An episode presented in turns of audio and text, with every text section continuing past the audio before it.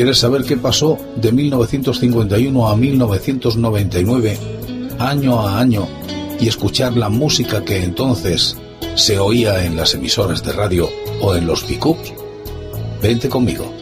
Te invito a que lo hagas en este espacio que he dado en denominar El agujero de la oreja. Y última entrega de este año 1980. Escuchad, esto pertenece a una película de Pilar Miró. Crimen cometido en la provincia de Cuenca.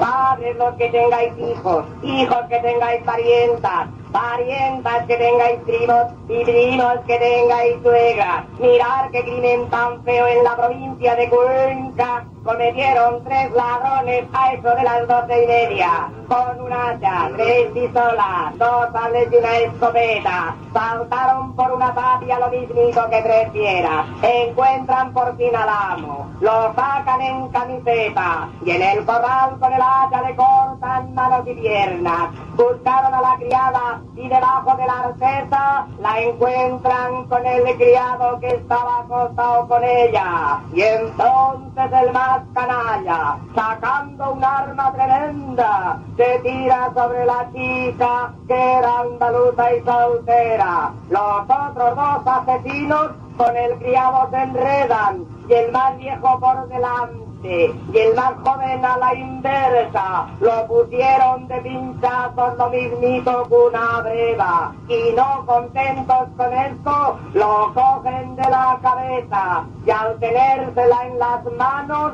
se la cascan con dos piedras. Muerto el amo, muerto el mozo y la joven medio muerta, los asesinos sacaron de la dispensa y las siguieron con vino. Y después con las tijeras destrozaron una sábana, se llevaron dos pesetas. Y a un santo Cristo de barro le dicen cosas muy y el santo Cristo se calla por descubrir la tragedia. ¿Quién...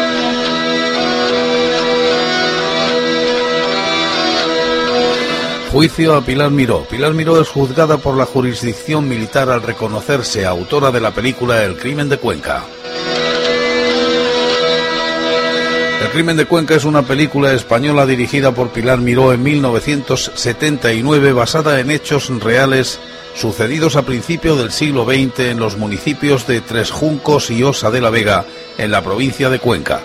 El crimen de Cuenca es también el título del libro escrito por la guionista de la película, Lola, Salvador Maldonado, en 1979, y en el que narra los hechos reales en los que está basada la película.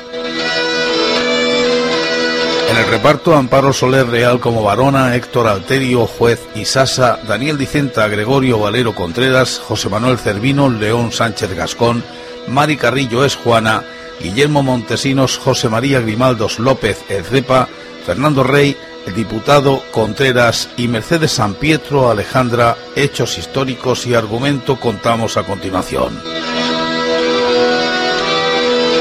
El 21 de agosto de 1910, en el pueblo de Osa de la Vega, provincia de Cuenca, desaparece el pastor José María Grimaldos, apodado El Cepa, quien fue visto por última vez en la carretera que une Osa de la Vega con Tres Juncos. La familia de El Cepa denuncia la desaparición y en las pesquisas judiciales la madre, Juana, denuncia a sus dos compañeros, Gregorio Valero y León Sánchez, de matarle para robarle el importe de la venta de unas ovejas. A finales de septiembre, el juez municipal de Osa de la Vega remite las diligencias al juzgado de Belmonte que abre el sumario 94-1910.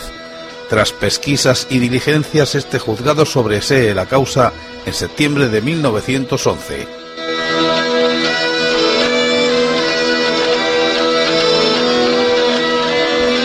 En 1913 llega un nuevo juez a Belmonte, Emilio Isasa Echenique, quien al poco tiempo, influenciado por el cacique local y diputado de derechas Contreras, decide reabrir el sumario. Por orden del nuevo juez, los acusados son detenidos y torturados por la Guardia Civil, declarándose ellos mismos autores del crimen aunque nunca aparece el cuerpo de la víctima. Se prolongan las diligencias judiciales durante años y el caso es remitido a la audiencia de Cuenca donde el fiscal pide la pena de muerte para ambos acusados. Finalmente, El 25 de mayo de 1918, el jurado popular declara a los acusados culpables del asesinato y la sala los condena a 18 años de cárcel.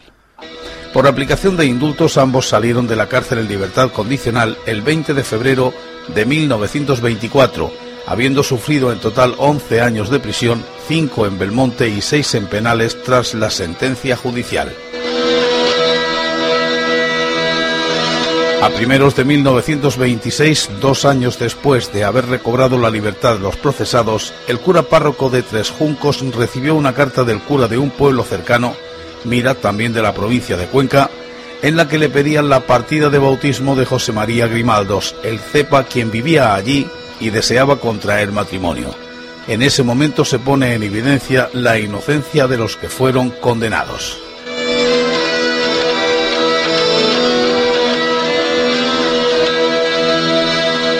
Y aquí surge la polémica. Sobre estos hechos auténticos, el escritor Ramón J. Sender escribe la novela El lugar de un hombre, 1939, y la directora Pilar Miró realiza una película con guion de Salvador Maldonado, quien también narra los hechos en un libro publicado con el mismo título por la editorial Argos Vergara.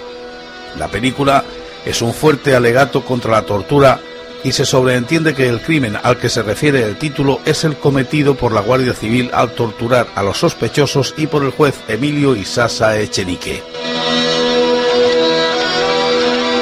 La minuciosidad con que están relatadas las torturas por parte de la Guardia Civil hace que el gobierno de la Unión de Centro Democrático se asuste y ponga la película a disposición militar, sea secuestrada durante más de año y medio y su realizadora objeto de un proceso militar.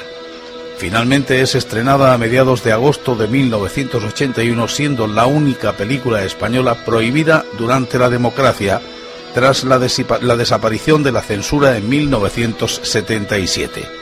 La película se convierte en un éxito pese a ser estrenada bajo el anagrama S. Se sitúa entre las películas más efectistas de Pilar Miró.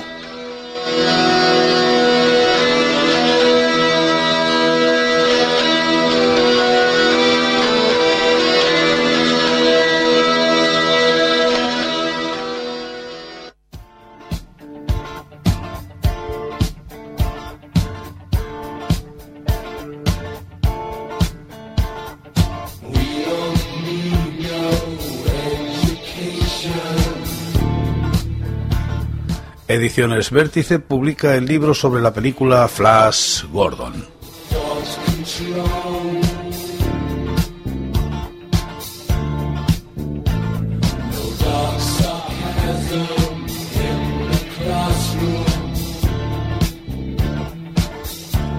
y se descubre en la provincia china de Yunnan el cráneo de un homínido de 8 millones de años de antigüedad.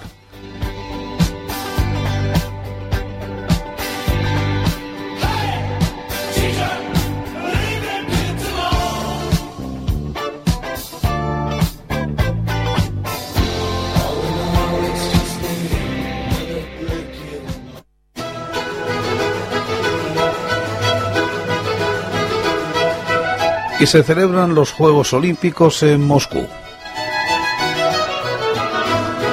Los Juegos Olímpicos de 1980 fueron la vigésimo segunda edición de los Juegos Olímpicos de Verano de la Era Moderna, celebrados en esta ocasión en Moscú, capital de la Unión Soviética, entre el 19 de julio y el 3 de agosto de 1980. La candidatura fue lanzada a último momento y Moscú ganó la elección por 39 votos contra 20 que recibieron Los Ángeles en el cónclave del Comité Olímpico Internacional en Viena. Las Olimpiadas de Moscú se recuerdan por la lamentable división del mundo olímpico.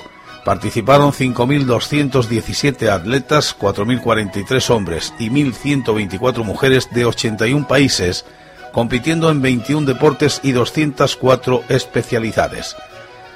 Según el reporte oficial presentado por el Comité Olímpico Internacional, la cifra total de gastos en la organización y preparación de los Juegos Olímpicos de 1980 alcanzó los 862,7 millones de rublos, mientras que los ingresos totalizaron 774,8 millones, dejando un déficit total de 117,9 millones de rublos. Sin embargo, según expertos, resultaron uno de los juegos más económicos de la historia. En estos juegos influyó notablemente la situación política del momento. Moscú era la capital de la Unión Soviética, el país más grande del mundo y una de las mayores potencias mundiales tanto en términos económicos como políticos y militares. El socialismo era la oposición al capitalismo, y los estados socialistas y capitalistas llevaban enfrentados varias décadas en la denominada Guerra Fría. Estados Unidos, argumentando que la intervención soviética en Afganistán 1979-1989 era una invasión y violaba el derecho internacional, decidió no asistir a los Juegos solo seis meses antes de que comenzaran. El presidente estadounidense Jimmy Carter amenazó con revocar el pasaporte a cualquier atleta estadounidense que intentara ir. A esta decisión se sumaron varios de sus aliados como Alemania Occidental, Canadá, Argentina, Japón, Turquía o Noruega. Algunos países aliados de Estados Unidos como el Reino Unido y Australia dejaron en libertad de elección a sus atletas quienes compitieron bajo la bandera olímpica.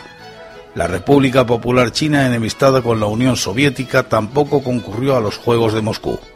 Del total de 65 estados que se abstuvieron de participar, el Comité Olímpico Internacional estima que entre 45 y 50 lo hicieron por plegarse a la iniciativa estadounidense.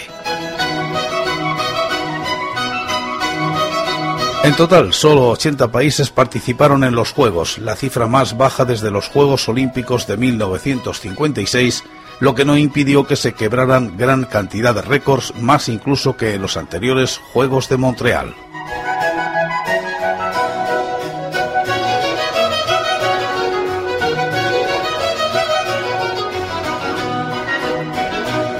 y regresan a España los restos mortales de Alfonso XIII. Alfonso XIII de Borbón, llamado el Africano, nacido en Madrid el 17 de mayo del 86, 1800 por supuesto, y fallecido en Roma el 28 de febrero de 1941, fue rey de España desde su nacimiento hasta la proclamación de la Segunda República el 14 de abril de 1931. Asumió el poder a los 16 años de edad el 17 de mayo de 1902. Abandonó España tras las elecciones municipales de abril de 1931, que fueron tomadas como un plebiscito entre monarquía o república. Enterrado en Roma, sus restos no fueron trasladados hasta este año de 1980 al Panteón de los Reyes del Monasterio de El Escorial.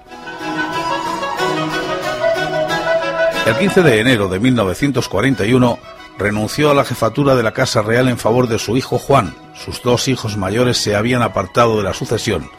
Falleció el 28 de febrero de 1941 en el Gran Hotel de Roma a causa de una angina de pecho.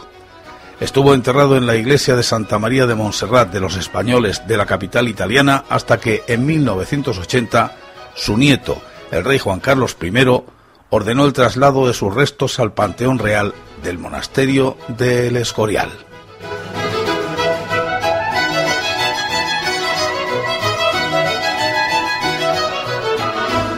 Y mañana comenzaremos un recorrido por el año 1981. Música, cine, televisión, sociedad, curiosidades. ¿Estaréis aquí? Yo sí.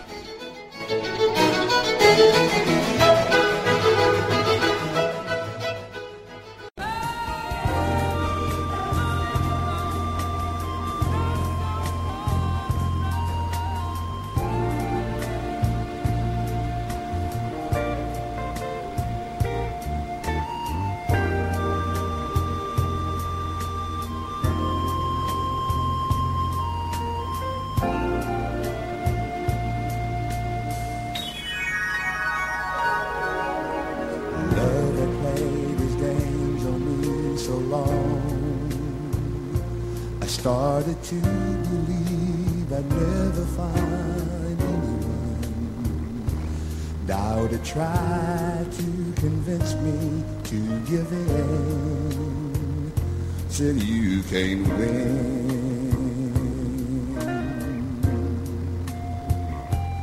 But one day the sun came shining through. The rain had started the skies were blue. And oh, what a revelation to see. Someone was saying, I love you to me. Oh,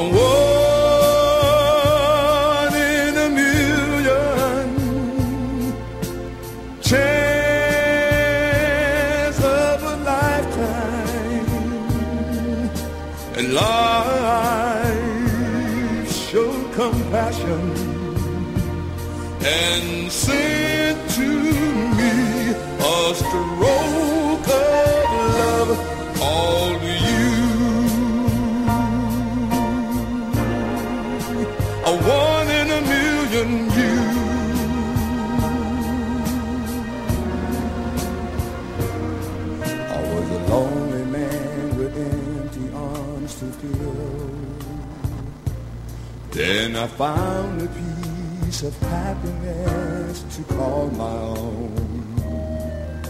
And life is worth living again. For to love you to me is to live. Oh,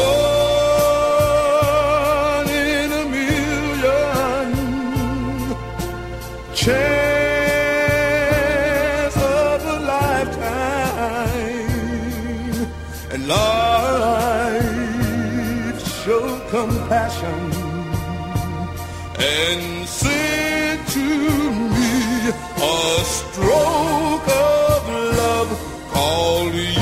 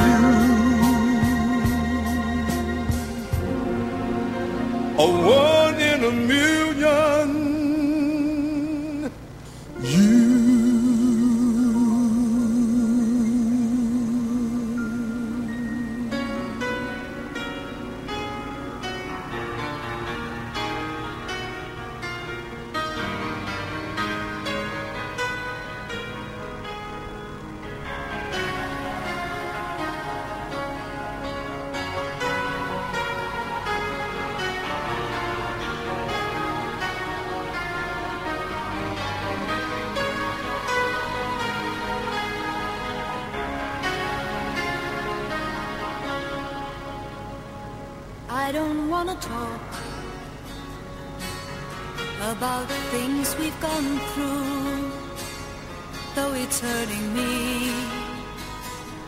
Now it's history. I played all my cards, and that's what you've done too. Nothing more to say no more race to play. The winner takes it all.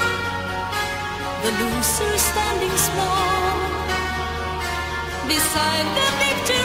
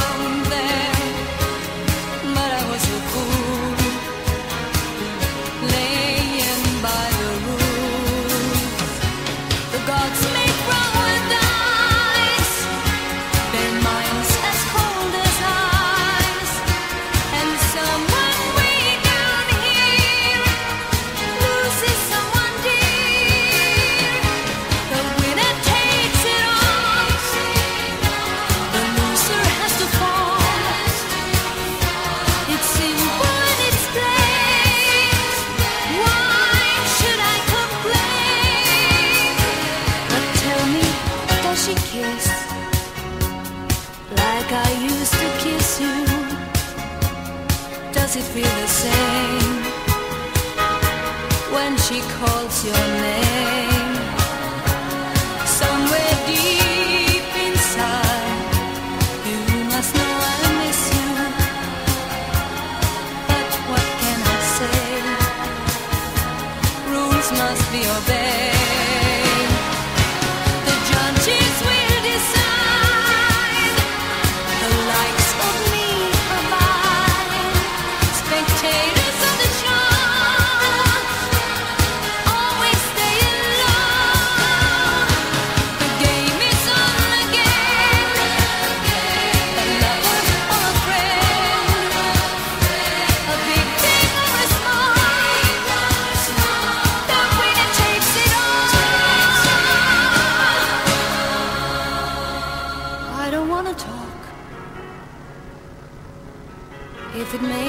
feel sad, and I understand. You've come to shake my hand. I apologize if it makes you feel bad. Seeing me so tense, no self confidence. But you see, the winner takes it all.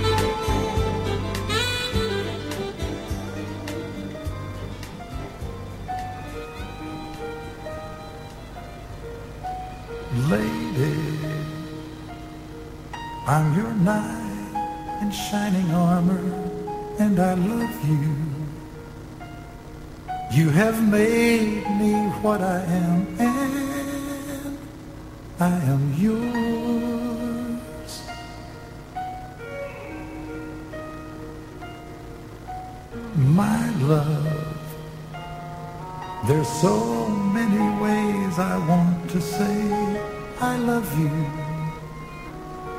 Let me hold you in my arms forevermore.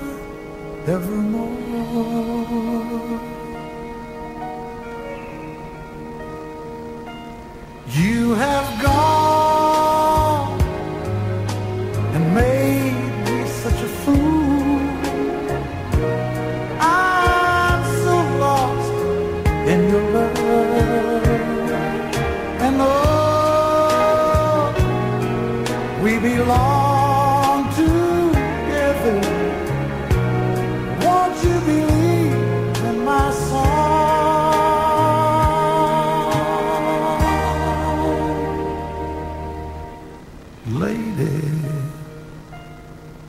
so many years I thought I'd never find you. You have come into my life and made me whole.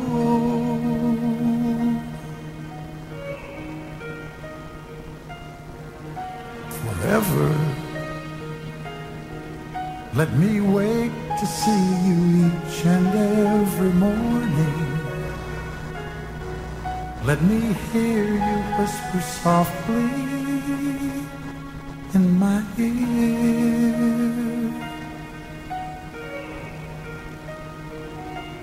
In my eyes, I see no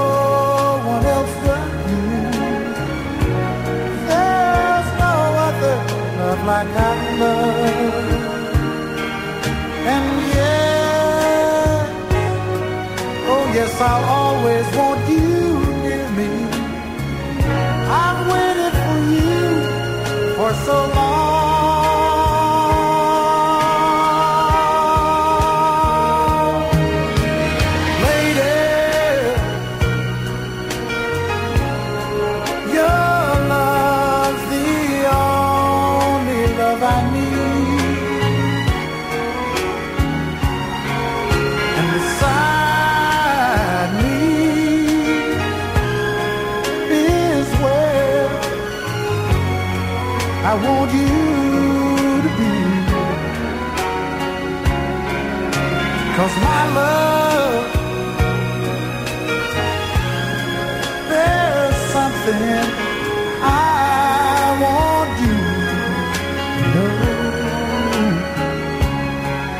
You're the love of my life.